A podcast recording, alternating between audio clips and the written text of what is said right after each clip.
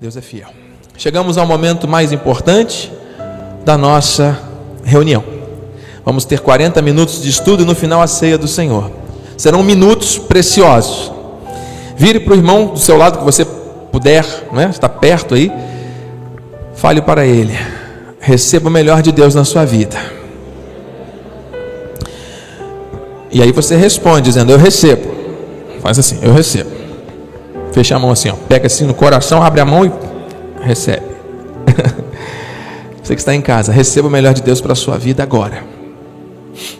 Abra sua Bíblia em Romanos 12, 2, texto-chave. E enquanto você o faz, eu agradeço mais uma vez ao Senhor Jesus por estar sobre esse altar em plena submissão à Sua vontade.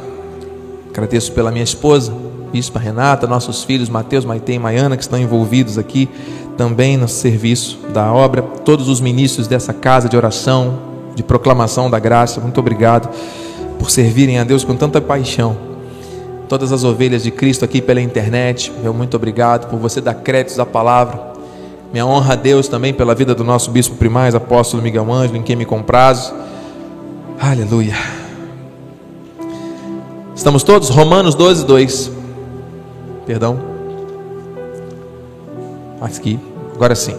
Diz assim: E não vos conformeis com este século, mas transformai-vos pela renovação da vossa mente, para que experimenteis qual seja a boa, agradável e perfeita vontade de Deus.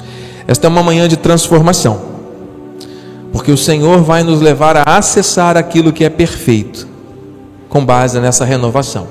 Vamos orar? Pai bendito, santo e precioso, a mesa está posta, o Senhor tem o alimento precioso e perfeito para a nossa vida. Convém que eu diminua para que tu cresças, que não seja eu, mas o Espírito através dos meus lábios e cordas vocais. Estou aqui totalmente submetido ao teu chamado, ao teu propósito. Testifique em cada coração. Manifesta, Senhor Deus, grandes sinais.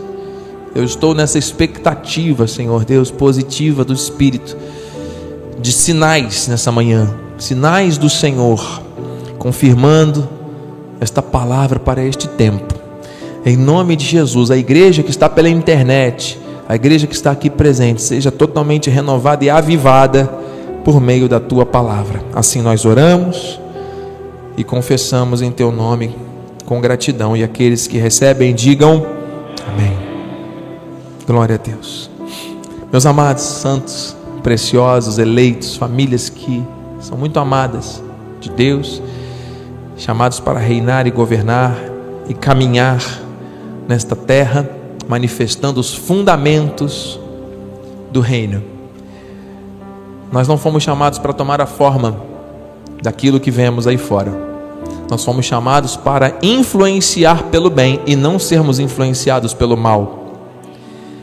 Daí o Senhor falar: transformai-vos. Tudo começa na mente. E essa transformação que nós estamos estudando, do original metamorfo, significa mudar. Então Deus quer mudança na minha vida, Deus quer mudança na tua vida. Verdade é que ninguém está preparado para viver mudanças. Nós nos acostumamos com rotinas, com hábitos, e quando surge algo para gerar mudanças, isso gera desconforto, medo, dúvida, preocupações. E muitos não avançam, por quê? porque não conseguem lidar com as dificuldades que envolvem um processo de mudança. Tem que perdoar, bispo? Tem que perdoar. Ah, mas é muito difícil porque Fulano fez e aconteceu. Então, se não houver perdão, não há mudança. Não há avivamento e acabou. Diz a palavra do Senhor. Nada pessoal. Mas não tem como viver o avivamento. Deus não quer isso. Deus quer que você viva. Então tem que mudar, tem que mudar um hábito, bicho. Tem que deixar de fazer aquilo que eu achava tão bom fazer. Eu tenho que parar de fazer isso. Eu tenho que reestruturar a minha família. Eu tenho que reestruturar a minha maneira de pensar, de ser, de agir. É. Isso é continuamente, amado. Não é, não, não, não. Olha, você sabe que ler a Bíblia orar e ir à igreja não é suficiente para gerar a transformação que nós estamos lendo aqui, amado? Ué, a palavra é alimento, nós precisamos nos alimentar. Oração é a comunhão que nós temos com o Senhor contínua. Nós somos edificados com isso. Estar na casa de Deus cultuando ao Senhor é o nosso chamado, é o nosso propósito básico. Mas a transformação, amada, ela vai além de nós experimentarmos coisas diferentes da parte do Senhor. E Ele vai mostrar aquilo que está oculto, e Ele vai nos capacitar para remover, transformar mesmo. Não é para morte, não é para condenação, não é para vergonha, não é para nada. É para que não haja mais aquele tipo de situação. Ele quer remover, ele quer avivar as nossas vidas. Ele quer que do altar flua somente rios de águas vivas, fogo santo. Não para de arder. Você está entendendo? Nossa vida é o altar. Então não há tempo, amado. O Espírito diz novamente a perder. E ele diz que ele pode transformar qualquer coisa. Transformarei todos os meus montes em caminhos, e as minhas veredas serão alteadas. Você vê, montes em caminhos, veredas podem ser alteadas. Deus faz tudo perfeito, amado. Ele tem um controle, ele pode mudar qualquer coisa. Amém? Amém. Então, quando Jesus esteve aqui na terra nos dias da sua carne, ele disse, em Mateus 4,17, mostra aqui, ó, daí por diante Jesus passou a pregar e a dizer, porque está próximo, arrependei-vos, porque está próximo o reino de Deus, reino dos céus. E essa palavra de arrependimento aqui, amados, não é uma palavra que é remorso. Bem, nós entendemos a revelação da graça de Deus. Esse arrependimento está nos levando a reconhecermos que é necessário um processo realmente de consagração, de entrega, de submetimento àquilo que é perfeito. Para experimentar a boa, perfeita e agradável vontade de Deus, tem que haver essa metanoia, essa metamorfose. E o céu, o reino está próximo, nós estamos aí, né? Vivendo isso já de maneira cada vez mais intensa. Em Atos 17, 30 e 31, ele diz: Ora, não levou Deus em conta os tempos da ignorância. Agora, porém, notifica aos homens que todos, em toda parte, continuem vivendo da mesma forma, porque basta orar, ler a Bíblia e ir à igreja que está tudo certo. Não. Então, o fato de Deus ter perdoado os nossos pecados, Ele não lançar, não, não tomar, não levar em conta os tempos da ignorância, nem? Estávamos mortos em pecados e delitos, fomos tirados da morte, trazidos para a vida, e agora? E agora acabou, bispo. A carne para nada aproveita, eu vou viver a liberdade gloriosa fazendo o que eu quero, até Jesus voltar eu morrer. Ah, é? É assim? Não. Deus fala: arrependei-vos. Então existe uma necessidade contínua de nós estarmos sempre retomando aquilo que é a base da nossa fé santíssima, com base na revelação da graça. Os dias são maus, a evolução da sociedade, da tecnologia vão trazendo novos temores, novas situações, novas, novos modismos. Só que a palavra de Deus não muda, mano. Nós temos que saber lidar com as circunstâncias. Nós temos que amar o pecador, mas odiar o pecado, aborrecer o mal. Está errado, está errado. Não podemos contemporizar com erros. E nós temos que ser muito sinceros diante de Deus e humildes, porque Ele está revelando, amados. Ninguém melhor do que você diante de Deus, porque a palavra é um espelho, a palavra nos mostra quem somos, hein? Se está, Deus está mostrando que tem alguma coisa que precisa mudar, entregue-se a isso, é Deus que está tratando com você. Se existe orgulho, Deus vai quebrar esse orgulho. Ele pode. Se existe dificuldade de enfrentar essas mudanças, Deus vai te capacitar. Mas é necessário, versículo 31, porque por quanto estabeleceu um dia hum, em que há de julgar o mundo com justiça, por meio de um varão que destinou e acreditou diante de todos, ressuscitando dentre os mortos.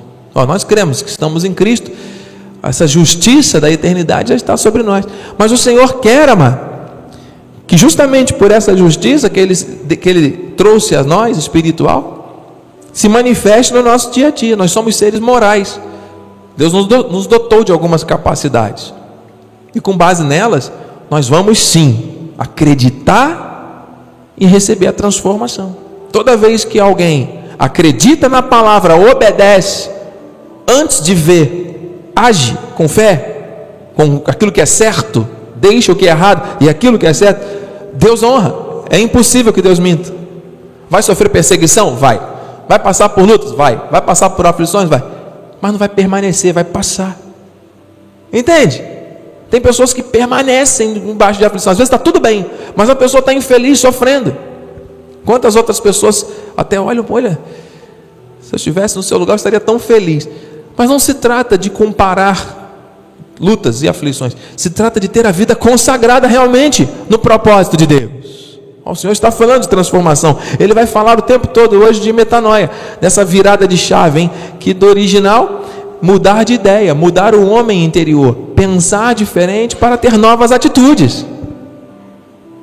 Ah, bispo, eu já estou pensando diferente, mas continua fazendo as mesmas coisas? Então o processo ainda não está completo.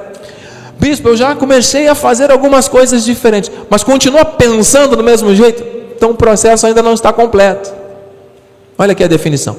De novo, mudar de ideia, mudar o homem interior, pensar diferente para ter novas atitudes. Então essa é uma ação do Espírito, que começa com o Espírito e se completa na nossa vida, amada, a cada dia. Entenda? Você não tem que se isolar do mundo, ficar lá no monastério, achando que esse tipo de isolamento vai te trazer algum tipo de consagração espiritual. Quanto mais você se isolar do convívio com as pessoas, e olha que às vezes Deus permite que nós tenhamos perto de nós pessoas desafiantes. É para quê? É para nos treinar. Não é para nos afastar. Você está entendendo? Porque a obra do Senhor se manifesta através do ar amor. Como é que alguém vai amar alguém estando isolado em algum lugar? Tem que estar junto mesmo. A igreja tem que estar unida, tem que estar congregando. No amor, o amor de muitos esfriaria, né? Esse isolamento social para muitos se transformou num isolamento e a pessoa fala: Não, tá bom, não preciso ir à igreja porque eu estou aqui. Precisa, a igreja precisa estar unida. Ah, mas eu vou encontrar ali pessoas que são difíceis. Sim, é assim que Deus trata. Efésios 4,17 diz: Isso, portanto, digo, e no Senhor testifico, que não mais andeis, como também andam os gentios, na vaidade dos seus próprios pensamentos. Então nós não podemos permitir que os nossos pensamentos se envaideçam, achando que nós somos o, como diz, o, o último, último, último biscoito do, do pacote. É assim que fala? Eu que sou dono da verdade, eu que sei o que é certo, se não for do meu jeito também não dá, porque eu errei, mas eu também não aceito que falem que eu errei, e porque não sei mais o que. Olha, mano, mente humana é cheia de vaidade, não é? Vou contar rapidamente um caso que o Senhor me traz aqui à memória que aconteceu essa semana. Temos um grupo dos moradores, se tiver alguém assistindo, falo isso com muito amor, firmeza submetimento à vontade do Senhor, porque onde nós moramos, amado, tem que ser lugar de bênção, amém? Seja você numa rua pública, num condomínio, onde for, nosso lar, nosso ambiente tem que ser abençoado. E se tem você ali como igreja, você está abençoando aquele lugar, amém? Alguém postou uma mensagem, ah, porque eu encontrei aqui um presente quando eu cheguei na minha porta. E o presente eram fezes de um cachorro vizinho. E começou ali uma pequena discussão. Ah, mas quem é, de quem não é, quem foi, quem não foi, puxa na câmera, faz e acontece, aí um responde, não, mas isso aí não é problema nenhum, vamos ser tolerantes. Pior é o que as crianças fazem de ficar pulando na piscina e deixar lá bola e não sei o que é o outro. Não, mas peraí, criança é criança, criança tem que brincar. O que, que tem a ver o cachorro, não sei o que? Não, porque outro dia tinha biscoito que não sei o que. E começou a discussão e todo mundo tomando partido, todo mundo falando, um negócio, sabe, simples. Daqui a pouco a coisa foi esquentando. Tem uma pessoa do grupo que é ligada à, à parte é, é, jurídica. E alguém já falando, não, porque isso daí dá processo, porque não sei o quê, porque eu não aceito. E aí outra falando, não, não dá processo nenhum, e se desse processo também eu poderia. E vai, e to... olha, a coisa foi fervendo, fervendo, fervendo. Chegou às tantas lá, a pessoa ligada à, à organização ali do nosso ambiente de condomínio, saiu do grupo, tem que ser assim, se não for assado, do meu jeito, e falou de uma maneira mais firme. E aí saiu do grupo, a outra pessoa já não sabia mais o que responder, faz o que, outra saiu de casa, foi lá tirar satisfação na porta do. Gente, o mundo está em guerra. Nós estamos saindo de uma pandemia. Às vezes a pessoa não está no bom dia. E uma coisa mínima, tão pequena, se transforma numa guerra literal, onde as pessoas passam a se odiar. E se não houver uma reconciliação breve, talvez nem se falem mais por causa disso. Vocês estão entendendo como é que o diabo é sujo e ele tenta? Está errado, está errado, tá bom, vou lá, limpo, cocô, está tudo bem, acabou. Não vai acontecer mais. Se acontecer de novo, vou lá limpo de novo. Ninguém precisa brigar por causa disso. Mas as pessoas estão tão à flor da pele, desculpa a expressão, que qualquer coisa é motivo para ficar acusando e brigando. E aí você vai ver, as famílias estão lá dentro em guerra, rindo para os outros, mas lá dentro em conflitos, e o outro também se achando no direito, mas também está passando por situações, e a depressão, e as angústias, e aí no momento desse a pessoa coloca para fora. E é assim que as mortes acontecem. Às vezes no trânsito alguém discute, morre uma situação por causa de nada. E aquilo me incomodou de uma maneira tremenda, mas eu orei ao Senhor. Eu falei, Maiana, escreve aqui. Maite, monta aqui umas caixinhas, você sabe fazer dobraduras. Pedi para minha esposa comprar uns bombonzinhos lá, um bis, um bolinho. E aí as meninas fizeram a caixinha e foram lá em cada porta e colocaram, sem ninguém saber. Olha só o que deixaram na sua porta: paz, amor e alegria. Você é muito importante, sabia? Agora pergunta se alguém tirou foto disso e botou no grupo. As pessoas dão mais ênfase para os problemas do que para as soluções. As pessoas dão mais ênfase para aquilo que causa dor e intriga e sustentam aquilo do que aquilo que traz paz. O que tem que ser dado publicidade é o que une, é o que agrega, é o que converge para o amor. As pessoas receberam individualmente, alguns agradeceram, outros nem falaram nada. Mas não era o momento de alguém pegar e colocar no grupo e falar: olha aqui, acabou, gente. Nós fazemos a nossa parte de semear o amor, Deus faz a dele. E onde você estiver, seja você também, mas sejamos nós semeadores da paz. Porque muitas vezes nós, dentro da nossa casa, mas somos levados a situações conflitantes, que nem são problemas nossos, são problemas dos outros, e aí começa um ponto de vista diferente, marido e mulher, daqui a pouco está havendo uma discussão, já existe uma situação que quebra a comunhão. É ou não é, igreja? Percebe que isso tudo são pensamentos muito bem, Deus sabe por que isso não estava no esboço, mas Deus sabe por que isso está sendo dito aqui agora. Não permita, amado, brechas que venham trazer conflitos que podem se transformar em guerras maiores. Muitas vezes as guerras grandes acontecem por causa de situações pequenas que começaram e foram mal resolvidas. Amém? Quem confessa e deixa alcança misericórdia, seja um pacificador, não queira ter razão. Ah, bispo, mas eu não sou bobo. Mas não se trata de ser bobo, mano. Não se trata, se trata de ser bíblico. Se trata de ser você é um representante daquilo que Deus quer. Ele é o teu juiz. Nada vai falhar. Se você precisa exercer a sua força para poder fazer alguma coisa acontecer, ué, se não for na força que Deus supre, amado, alguma coisa vai dar errado. Você está entendendo? Uau! Então o Senhor está nos ensinando a viver algo melhor. A vontade de Deus é boa, perfeita e agradável. Então, boa, agradável e perfeita. Vamos dar ênfase aqui para o que é perfeito, porque agora na segunda e última parte da mensagem, o Senhor quer nos mostrar como termos acesso à perfeição dele. Você recebe isso? Você deseja isso? A vontade do homem ela não é perfeita, todos sabemos. Somente a vontade de Deus é perfeita. E o Senhor nos trouxe aqui já alguns exemplos de situações com pessoas, né, envolvendo pessoas que são complexas, que são difíceis, que são verdadeiros treinos. Por falar então de pessoas difíceis, Deus nos traz um personagem bíblico muito interessante que nós conhecemos muito, que é Pedro. Nós conhecemos a história, né? Ele estava pescando, o Senhor Jesus o chamou, ele seguiu, e ele ficava ali muito perto de Jesus, não é? Ele tinha uma atitude muito é, um posicionamento muito até sanguíneo diante das situações. Ele era sempre o primeiro, ele ia colocar ali o pé nas águas. Não, eu vou. É? Na hora que chegaram ali para pegar Jesus, ele não foi lá, defendeu, cortou a orelha do outro. Ele era do era, era da treta, não é assim que fala? Pedro era, era, era como é que fala hoje? É treteiro. eu não sei, os meus alunos falam esses termos, eu estou aprendendo com eles. Treteiro, olha meu filho até olhou, é assim, treteiro é quem faz treta. Pedro era meio treteiro.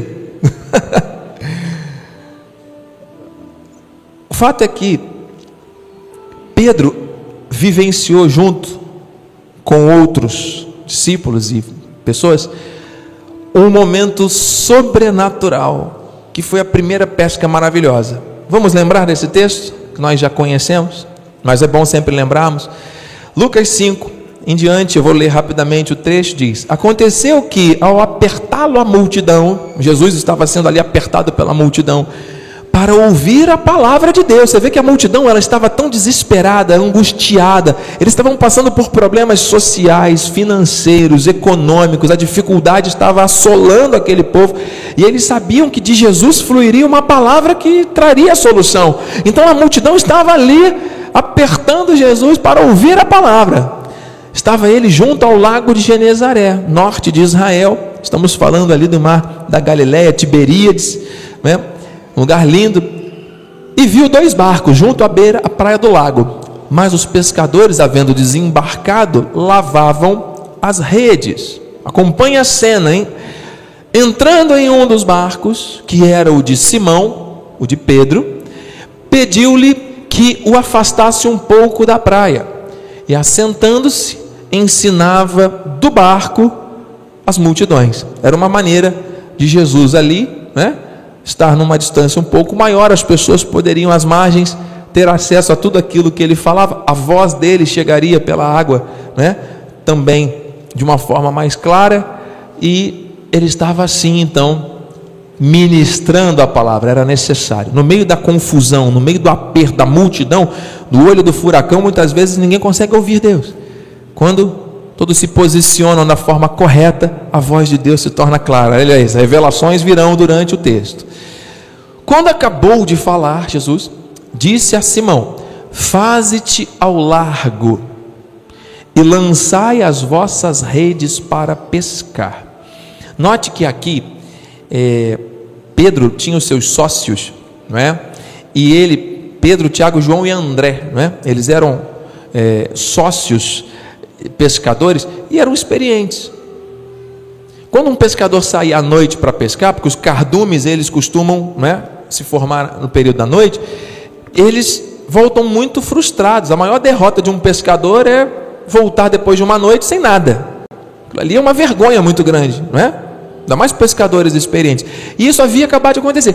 Eles estavam ali, cansados já de uma noite onde eles não tinham pegado, pego nada. Amém? E Jesus falou: volta para o mar, ó, faze-te ao largo, ou seja, mar adentro de novo, e lançai as vossas redes para pescar. Faz tudo de novo. Respondeu-lhe Simão, mestre, havendo trabalhado toda a noite, nada apanhamos. Quer dizer, Jesus não era especialista em pescaria. E em algum momento, naquele primeiro momento, qual foi a atitude de Pedro? Não, peraí, tudo bem, Senhor. Eu, mas voltar lá, isso vai me dar um trabalho, isso vai me dar um esforço, isso vai me fazer me cansar ainda mais. Percebe que a primeira reação dele foi de incredulidade, de dúvida? Mas logo em seguida ele vem e diz: Mas sob a tua palavra lançarei as redes. Então ele teve ali um momento de ativação da fé. Eu não vou fazer mais com base na minha experiência, vou fazer com base na tua palavra, hein? E eu confio. Imagina a multidão ali na, na, na margem, vendo Jesus dar essa ordem, imagina, né? Todo mundo agora ficou ali, agora eu quero ver se vai chegar, se Jesus falou. E vai se não, a rede volta vazia de novo. Eles passaram a noite inteira. Como é que vai ser?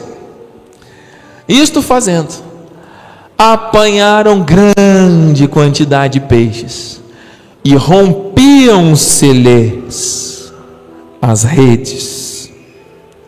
Muito bom, né?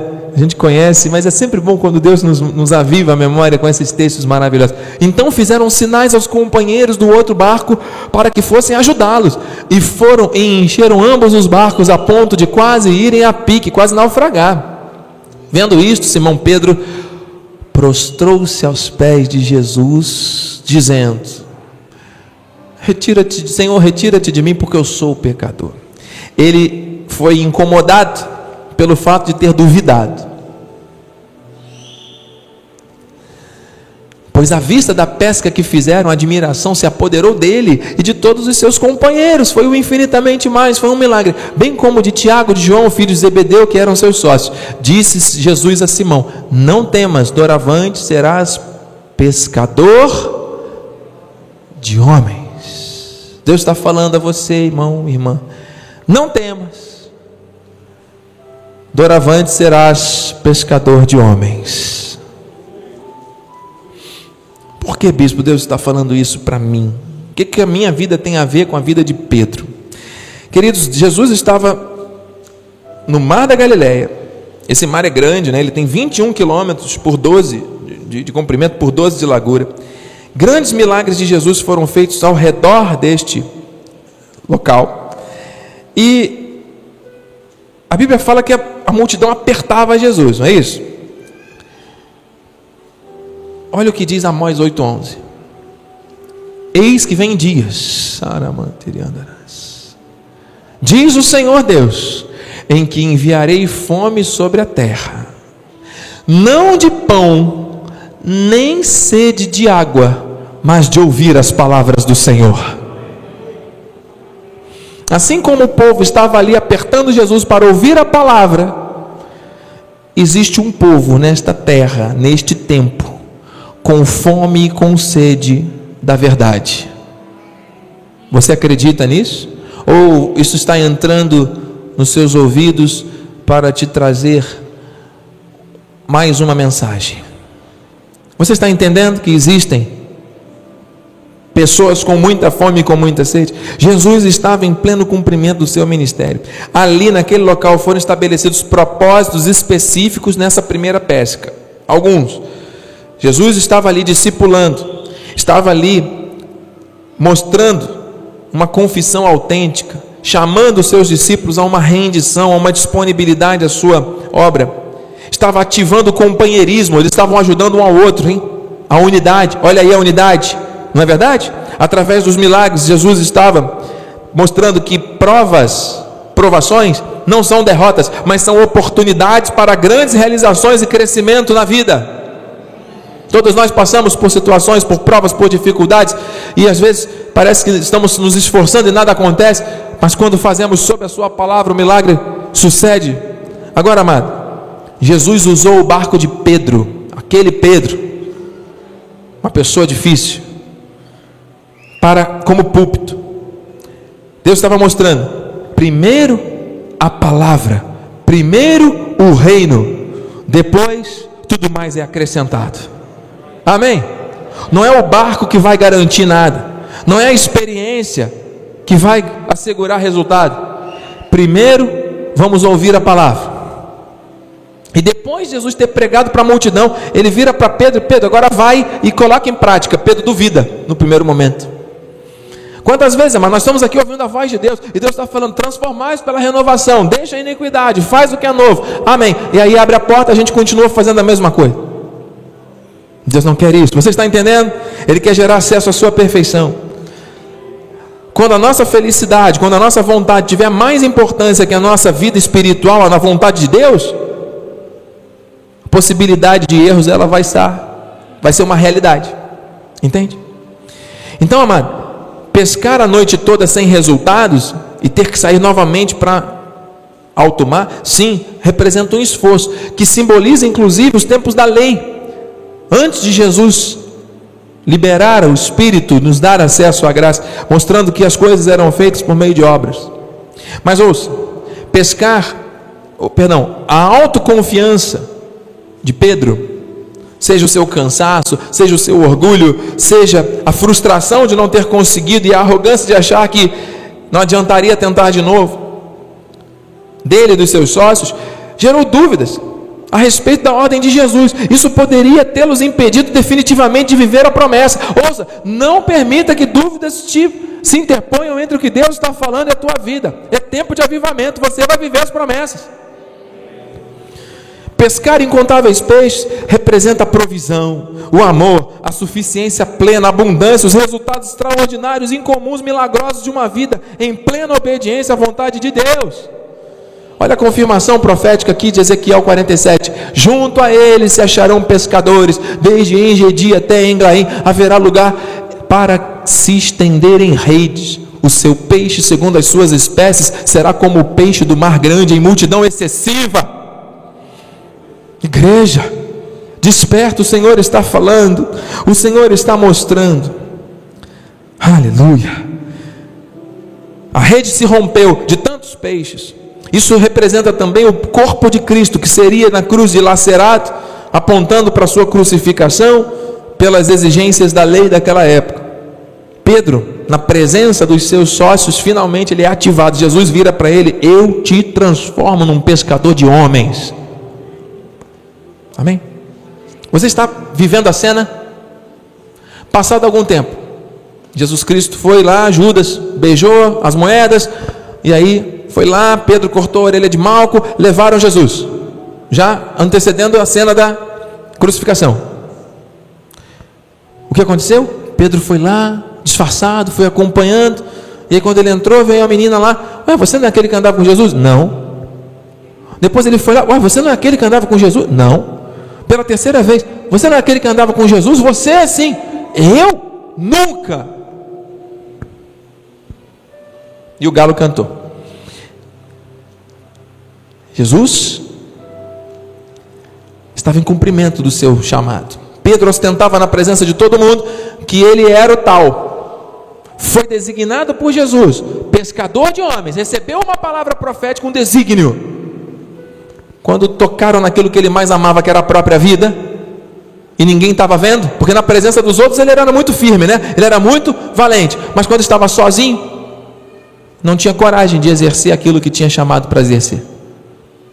Quantas pessoas vivem assim na terra, não é verdade, mano? Quantos cristãos vivem assim? Pessoas que têm chamado, que Deus tem palavra, que Deus já liberou propósitos, e a pessoa está ali discretamente negando o seu chamado, negando a Deus, por meio do seu esfriamento, por meio das desculpas muitas vezes que surgem, por meio de situações difíceis que acabam maculando e ferindo corações, a pessoas tantas não vivem o que Deus chamou para viver. Você está entendendo, amado? Só que aconteceu depois que Jesus foi morto, crucificado, ressuscitou ao terceiro dia, ele voltou e ele permaneceu um período, ele se apresentou três vezes ainda aos seus discípulos, não é verdade? E numa dessas vezes, não havia mais uma multidão, haviam sete pessoas, dentre as quais estava quem? Quem? Pedro. E como é que estava o coração de Pedro? Envergonhado, amargurado, frustrado, porque ele tinha negado Jesus. Ele estava ali cheio de culpa, cheio de preocupação, cheio de remorso. E agora o que, que eu faço da minha vida? E o que, que ele fez? Chamou, arrastou com ele outros seis, Pedro e mais seis. Não eram os mesmos sócios, porque a sociedade havia se desfeito. Depois do mau testemunho de Pedro, ninguém mais quis ficar perto dele, provavelmente. E aí, outros seis ele trouxe. Olha, vamos pescar. Pedro foi se tornar novamente um pescador comum. Ele foi chamado por Jesus para ser um pescador de homens. Ele viu, viveu, teve experiências com a palavra, recebeu do Mestre um desígnio de um propósito. Não foi capaz de honrar esse chamado, de testemunhar isso com firmeza. Sentimentos de culpa, de dor, de aflição sobrevieram sobre ele. E qual foi a primeira atitude que ele teve? voltar a ser quem ele era antes do chamado de Jesus. Estamos aqui nos minutos finais, ouça. Depois disso, agora já na segunda pesca maravilhosa, Jesus ressurreto, tornou Jesus a manifestar-se aos discípulos junto ao mar de Tiberíades, o mesmo lugar. Aleluia! Mas não precisa você sair do lugar que você está para poder viver coisas novas com Deus. É no lugar onde você está, amado. Tornou Jesus a manifestar-se aos discípulos junto do mar de Tiberíades, e foi assim que ele se manifestou. A Bíblia fala os detalhes. Estavam juntos Simão, Pedro, e aí estavam Tomé, chamado Dídimo, Natanael, que era de Caná da Galiléia, os filhos de Zebedeu, mais dois dos seus discípulos. Disse-lhe Simão Pedro: Vou pescar. Disseram: Também nós vamos contigo. É, vamos pescar, né? Saíram e entraram no barco e naquela noite nada apanharam novamente. Você vê que imã que o passado exerce sobre as pessoas. Por que, que as pessoas têm essa tendência de voltar a fazer o que faziam antes? Nós somos novas criaturas, amado. Nós temos que viver com base no chamado do Senhor e não com base no nosso passado, na nossa experiência, no que for. Mas ao clarear da madrugada estava Jesus na praia. Todavia, os discípulos não reconheceram que era ele. Tinha alguém lá, era Jesus. Perguntou-lhes Jesus: Filhos, tendes aí alguma coisa de comer? Jesus já sabia. Responderam-lhe: Não. Então lhes disse: Aleluia! Lançai a rede à direita do barco e achareis. Jesus não mandou eles voltarem para o mar, porque a lei exige esforço. eles estavam a 200 côvados da margem, 90 metros. Daqui ali, do outro lado da rua, um pouquinho mais, ali na padaria. Amados, você vai ter cardume de peixe numa hora daquela, na margem? Se lá no fundo do mar para eles era difícil de achar, Deus vai. Como é que vai, vai eles vão encontrar peixe? Na graça de Deus, amado, não, não tem essa coisa do esforço. Você está entendendo? Assim fizeram e já não podiam puxar a rede, tão grande era a quantidade de peixes.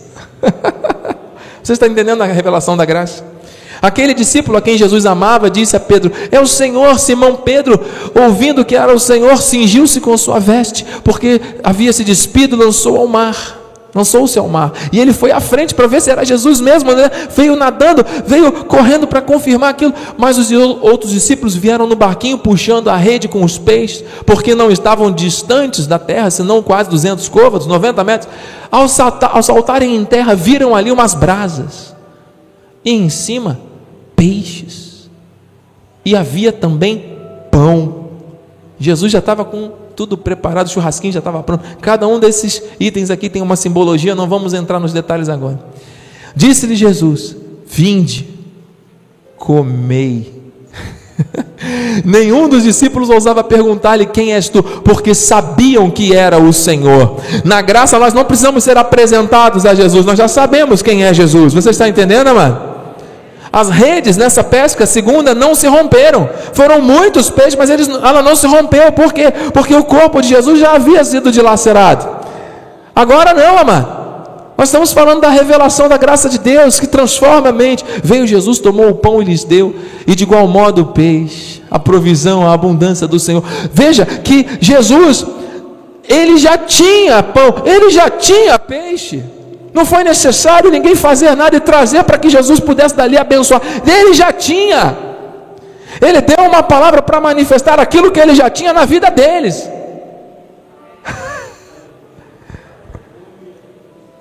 Meu Deus. Você está entendendo? O que Deus está falando ao seu coração essa, essa manhã?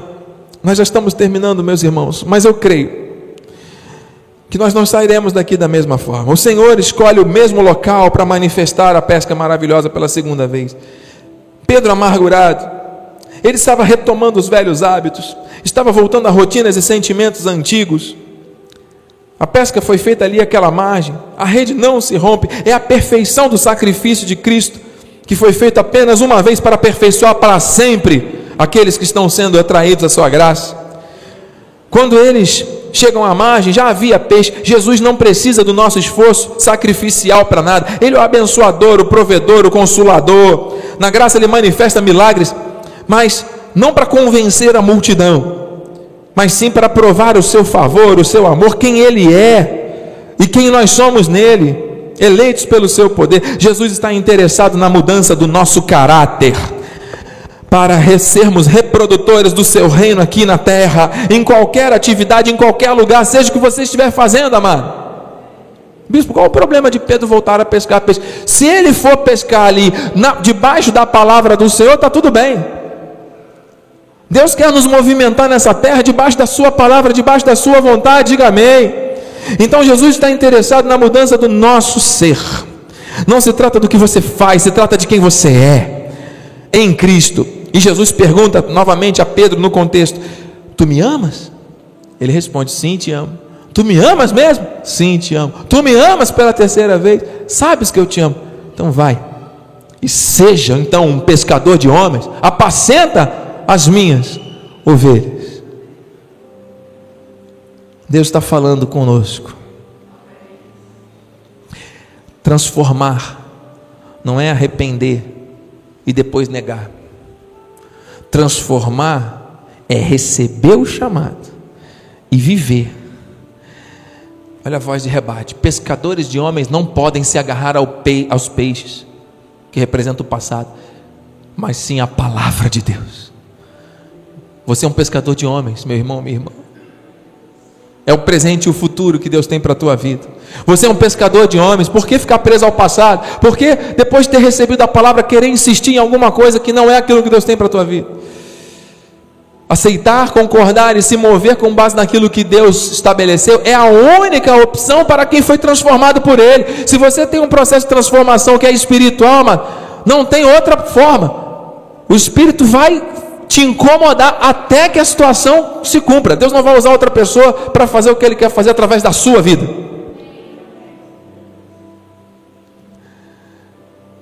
Não se trata do que somos capazes de fazer mas de quem somos. Deus está interessado em quem você é e não naquilo que você faz. E para terminar, dois versículos. Agora, porém, agora, porém, libertados do pecado. transformados em servos de Deus, transformados em quê? Em servos de Deus. Tendes o vosso fruto para a santificação e fim, por fim a vida eterna. Entende, amado? Ele nos liberta do pecado, nos transforma em seus servos, temos frutos para a santificação, a vida eterna já nos foi outorgada, acabou. É isso. Pescadores de homens. e o último versículo: E todos nós, com o rosto desvendado, não mais usando máscaras, não mais se escondendo atrás de comportamentos que na frente dos outros representam uma coisa, mas quando tem que expor publicamente se torna uma situação espura, escusa estranha. Não. Todos nós com o rosto desvendado, contemplando como por espelho a glória do Senhor, como por espelho, você olhar ao espelho, amado, você ver ali uma imagem refletida e ser aquela imagem do que é santo, a nossa imagem. Somos transformados, metanoia, metamorfose, transformação da mente, somos transformados de glória em glória, é de dia em dia, em cada situação que nós enfrentamos. Hoje está sendo mais um dia para isso, amado.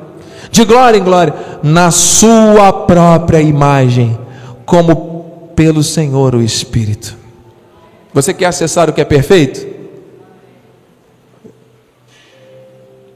Eu vou perguntar novamente. Você realmente quer acessar o que é perfeito? Tem certeza?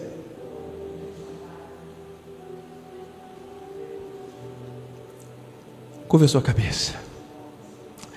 Pai bendito e amado, o nosso coração arde com essa verdade revelada, pelo fato de sermos seus filhos, pelo fato de termos um chamado teu para vivermos nessa terra, nesse tempo, de uma forma nova, e pelo fato de o Senhor pedir à igreja, pedir a nós que nos posicionemos em meio a tantos sinais, prodígios e maravilhas mas o Senhor quer manifestar em nós a nossa nova natureza, a nossa nova posição em Cristo. O Senhor está avivando a nossa mente para que nós possamos verdadeiramente nos posicionar e não permitir que nada mais venha se interpor entre o propósito que o Senhor tem para nós e a nossa vida. Meu Deus, somos pescadores de homens. Não podemos negligenciar, não podemos olhar para trás, não podemos nos deixar levar. São situações que surgem na nossa mente, na nossa carne, nas nossas emoções, que vão tentar nos entristecer, desanimar, esfriar a fé. Tudo isso faz parte de uma palavra profética para o fim dos tempos. Mas, amada, em nome de Jesus, Deus querido, nós cremos que o tempo do avivamento chegou e o Senhor está avivando as nossas mentes para nos posicionarmos de maneira definitiva definitiva como pescadores de homens capacitados por ti. Vidas que dependem da tua palavra, que precisam da tua palavra, precisam ser alcançadas e o Senhor está nos capacitando para isso. É a igreja que tem essa missão, é cada membro, é cada parte do corpo que precisa se ajustar para que haja crescimento. Em nome de Jesus, Senhor. O Senhor está trazendo aí à memória aquilo que trazia tristeza. E quando as pessoas se entristecem, a tendência é voltar ao passado, se, é, é, muitas vezes até contaminando outras pessoas com algum tipo de sentimento negativo, para manter-se em hábitos antigos, para se manter naquela zona confortável onde o erro opera de uma maneira sutil. Mas, Pai, em nome de Jesus, o Senhor está ativando a fé da igreja, o Senhor está mostrando que é tempo de nós sairmos da zona de conforto, sairmos sairmos, Senhor, daquilo da, da posição que nos traz aparente segurança, para nós entrarmos no mar debaixo da tua palavra, para pegarmos muito peixe. A rede não vai se romper, porque a graça nos basta, e nós vamos viver o teu sobrenatural, a tua perfeição, nós vamos acessá-la, porque ao olharmos ao espelho, nós vamos contemplar uma imagem de santidade, nós vamos contemplar o teu poder e a tua glória. É isso que o Senhor quer, Pai, essa mudança de dentro para fora. Quantas situações, Senhor, que o Senhor está mostrando e apontando, é hoje a mudança. É hoje a transformação. É hoje, é hoje, é agora. Eu recebo isso, Senhor. Eu profetizo isso sobre a tua igreja aqui pela internet, o mundo inteiro, Pai. Essa palavra vai correr, eu creio, Senhor. Os sinais serão tremendos, os testemunhos serão poderosos. Senhor Deus, quantas coisas novas o Senhor vai fazer. Por quê? Porque está havendo obediência, entendimento para deixar aquilo que o Senhor nos orienta a deixar e avançar para aquilo que o Senhor nos orienta a avançar. Nós oramos com fé, nós confessamos a palavra, nós recebemos o cumprimento, Senhor Deus, daquilo que o Senhor estabeleceu. Que se cumpra em nossas vidas e através das nossas vidas, para a honra e para a glória do teu santo nome. E aqueles que creem, recebem, digam amém. Assim seja, assim disse o Senhor. Dê um aplauso a Jesus. Se você puder fazer melhor, mais forte para Ele, porque Ele é digno de glória.